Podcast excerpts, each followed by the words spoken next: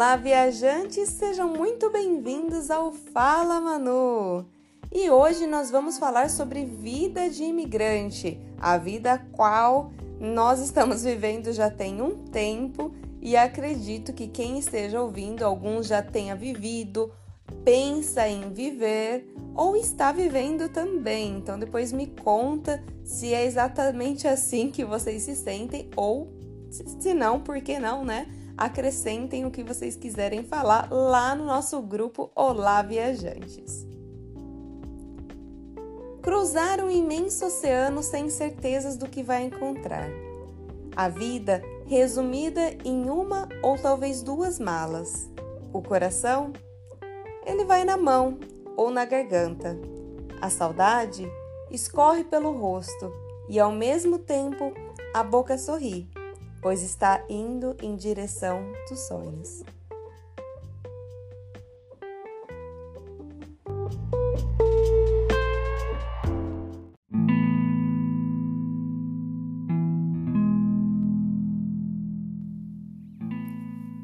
Então vamos começar esse episódio aqui semanal. Por enquanto tá semanal, hein, galera? Vamos lá. Se vocês continuarem ouvindo, compartilhando, mandando aí pro pessoal, dependendo do sucesso desse podcast aqui, eu continuo fazendo semanal. Senão a gente faz quando dá. então vamos lá, vida de imigrante. Por que, que as pessoas migram, né? Imigram de, de país? Elas vão por oportunidade de emprego, qualidade de vida, estudo é, novas experiências, essa eu com certeza digo que é garantia total. Não só boas, mas também ruins. E o tal do glamour, né, de, de morar fora, né? Quem mora ainda lá no país de origem fica olhando o pessoal que tá fora, tá viajando. Inclusive essa galerinha, né, do Instagram que posta fotos, stories de coisas só legais, só divertidas e glamourosas e acha que é tudo mil maravilhas. Então é aquele empurrãozinho, né? Ah, eu também quero ter essa vida. Inclusive, eu já recebi mensagem de gente falando assim: você tem a vida que eu sempre quis. Ai, isso é muito perigoso, gente. Se você sempre quis essa vida, vai ter ela. Dê um jeito. Tome uma decisão. Mas não fica sentado pensando que isso é possível só para alguns, isso é possível para todos. Só que tem que lembrar que, ter, aliás, né, tem que ter consciência que essa pessoa que foi, foi escolheu ser imigrante, ela fez várias escolhas e muitas, muitas, muitas renúncias também. E é sobre isso que eu vou falar hoje no episódio de hoje. Bom, é, durante as gravações do ViajaCast, eu e o Mac, a gente já enumerou várias das dificuldades que é a questão de morar fora, você escolher um país para morar e quais que são os problemas iniciais, né, quando você muda de país.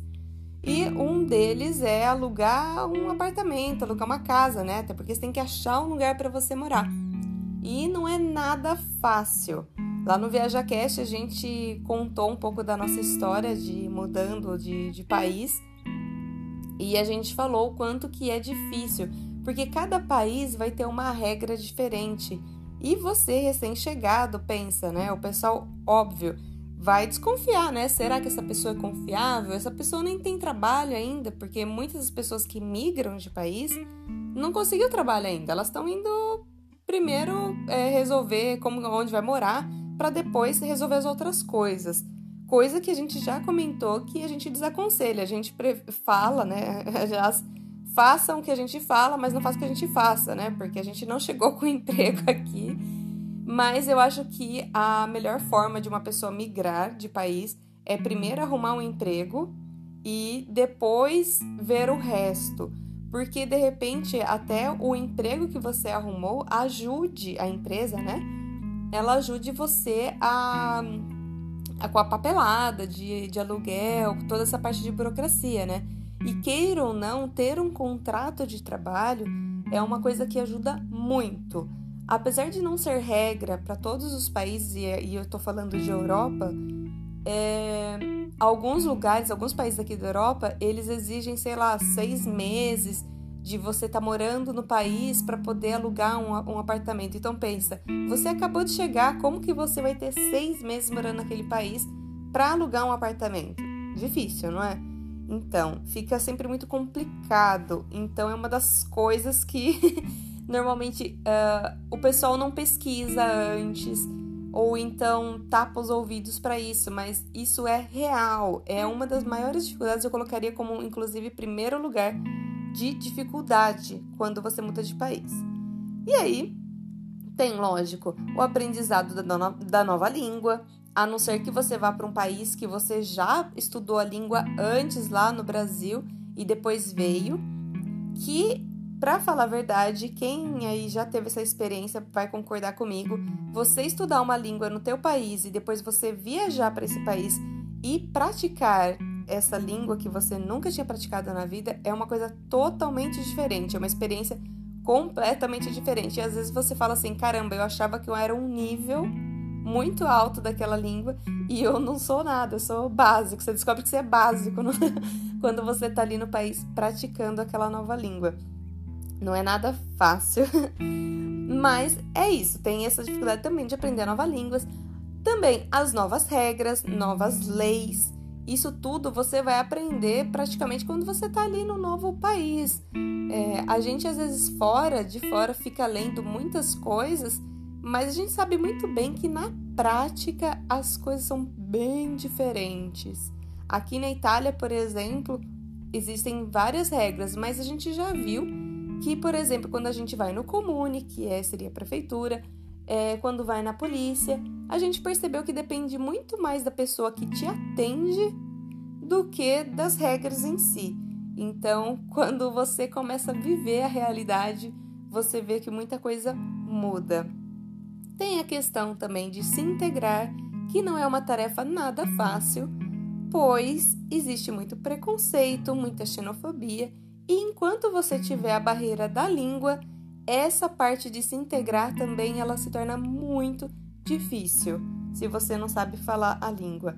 Algumas pessoas são muito abertas é, para ouvir estrangeiros falando a língua delas, né?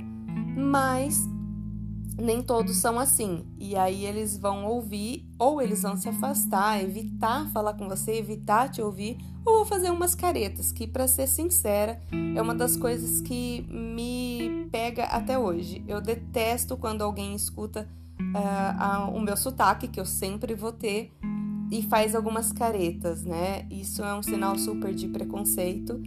É, de pessoas que não estão acostumadas a ouvir estrangeiros falando a língua. Se você fala inglês, por exemplo, você já deve ter se deparado com algum vídeo, por exemplo, de um indiano falando no, no YouTube, que tem vários desses vídeos deles fazendo aqueles vídeos falando sobre produtos e tudo mais. E aí você vê que tem um sotaque muito pesado ali deles falando inglês. E aí, se você não é tolerante a isso, se você não quer realmente aprender o inglês falado por todas as pessoas, você não tem paciência para ouvir aquilo. Então, é, isso requer muita abertura, inclusive, de cabeça. E isso não dá para a gente exigir das outras pessoas, infelizmente. Outra questão é o trabalho. Trabalhar, hum, bom, nos, se fosse fácil, chamava passear, né? Primeiro de tudo. Mas você conseguir um trabalho no exterior também não é nada fácil, porque muitas das vezes você tem que começar de baixo, não é igual no país que você de origem, né, que você já tem todo ali seu background, né? Você tem todo o seu histórico ali de trabalho que você foi escalando dentro do seu próprio país. E aí quando você muda, parece que você zera. Toda essa sua experiência não valeu de nada. Porque quando você chega e você tem todos esses limites que eu falei anteriormente, você tem que provar que você tem essa experiência. E muitas das vezes as empresas não aceitam a sua experiência no exterior, no seu país de origem. Elas querem que você tenha uma experiência dentro aqui do próprio país dela.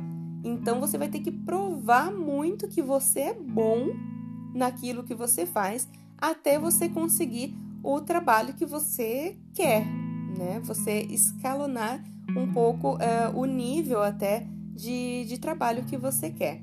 Senão, você tem que realmente é, ficar com aquele trabalho ali que não exige muito. Uh, como que eu posso falar para vocês? Experiência e principalmente experiência intelectual, que eu digo. Porque normalmente a parte mais braçal é um pouco mais fácil de você conseguir emprego. Mas, por exemplo, quando eu falo, mesmo com a, a como dizer, trabalhos braçais, se você vai trabalhar com mecânica, já exige que você é, tenha um conhecimento sobre mecânica.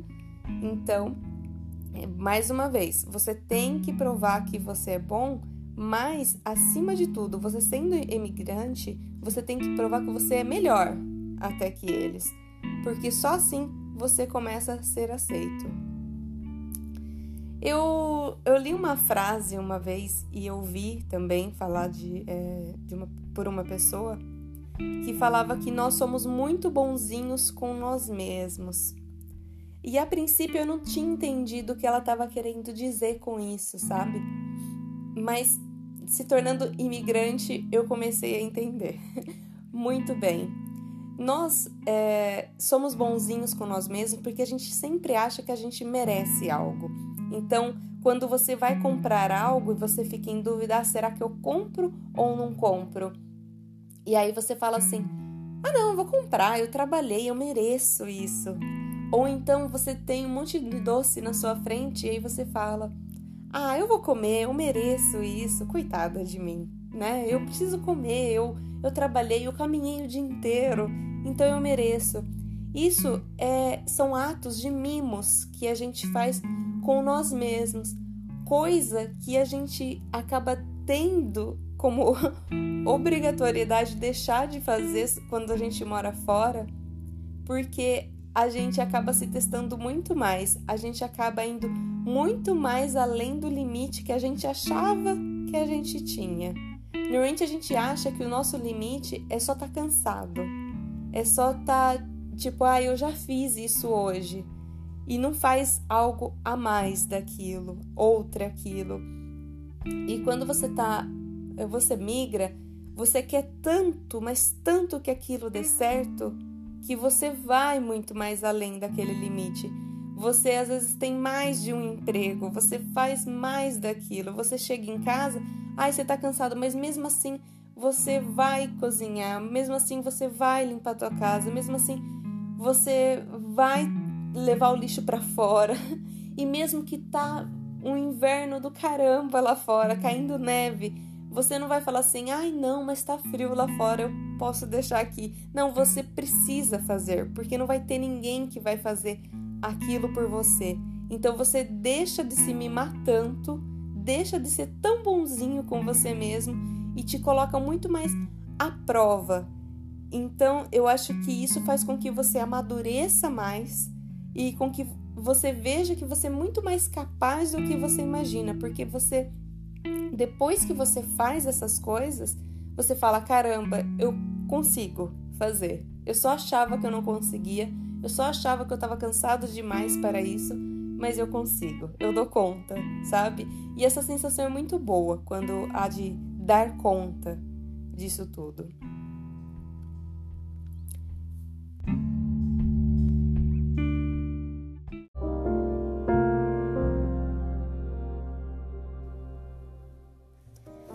Continuando aqui o nosso papo sobre, sobre ser imigrante, ser imigrante também é estar longe de quem precisa de você e você ter que lidar com isso à distância, é perder pessoas que e não, não estar presente e demoraria muito para você chegar a tempo, mas daí já seria tarde demais e a gente tem que saber lidar com isso também. Outra coisa que outro dia conversando com, com umas amigas aqui na Itália e elas estavam falando, né? Até mesmo quando você quer fazer uma terapia para você tentar equilibrar o, o seu psicológico, né? De, de morar fora, que não é fácil, porque você tem que lidar com isso, tudo isso sozinha ou sozinho. É, se você escolhe fazer terapia em outra língua, muitas das vezes você se barra ali, você se esbarra, né? Com o bloqueio de você não saber se expressar naquela língua. Porque não é a mesma coisa. Quando a gente, quando se trata de sentimento, você se expressa muito melhor na sua língua materna. E aí como que você faz uma terapia se expressando numa língua que não é a tua? É muito difícil. E aí essas minhas amigas elas estavam comentando sobre isso também. Enfim, a vida do imigrante, ela é cheia de renúncias, medos e decisões diárias. Acima de tudo, eu sempre falo que você tem que ter muita certeza do que você quer, para você não desistir na primeira barreira. Na primeira, no primeiro problema, você não desistir. O segredo de você imigrar é você ser consciente do que te espera e também você ser muito consciente do que você quer. É o que você quer? É o teu sonho? Então, vale a pena. Vale a pena persistir, porque depois você vai ver que deu certo. E esse sentimento, como eu disse anteriormente, não tem preço. É maravilhoso. Enfim, para a gente finalizar aqui esse episódio e não ficar muito longo, ser imigrante é decidir e lembrar por que você está onde está. Olhar para trás e se orgulhar de quem você é. Ou melhor, de quem você se tornou nesse tempo. Morar fora te tira da zona de conforto, te amadurece na marra. te ensina a viver e te prova que você é capaz. Com esse episódio, eu não gostaria de desincentivar você, e sim te dizer que é real, que é possível e que você consegue. Se a gente conseguiu, a gente se orgulha hoje, olhando, sei lá, cinco anos atrás, onde a gente estava e onde a gente está não quer dizer que tudo é, todas essas barreiras que, que eu citei anteriormente, elas foram superadas. Algumas a gente passa nervoso até hoje. É, eu escolhi, inclusive, gravar esse episódio hoje porque eu chorei ontem de raiva por um evento que aconteceu. E, e é isso, gente. É, é, muitas alegrias, alguns choros no meio desse, desse caminho mas dá certo, vale a pena e lembre-se do seu propósito, lembre-se do teu sonho, lembre-se do que você quer, que só assim faz você seguir adiante, levantar da cama e fazer o que tem que ser feito. Um beijo e até o próximo episódio.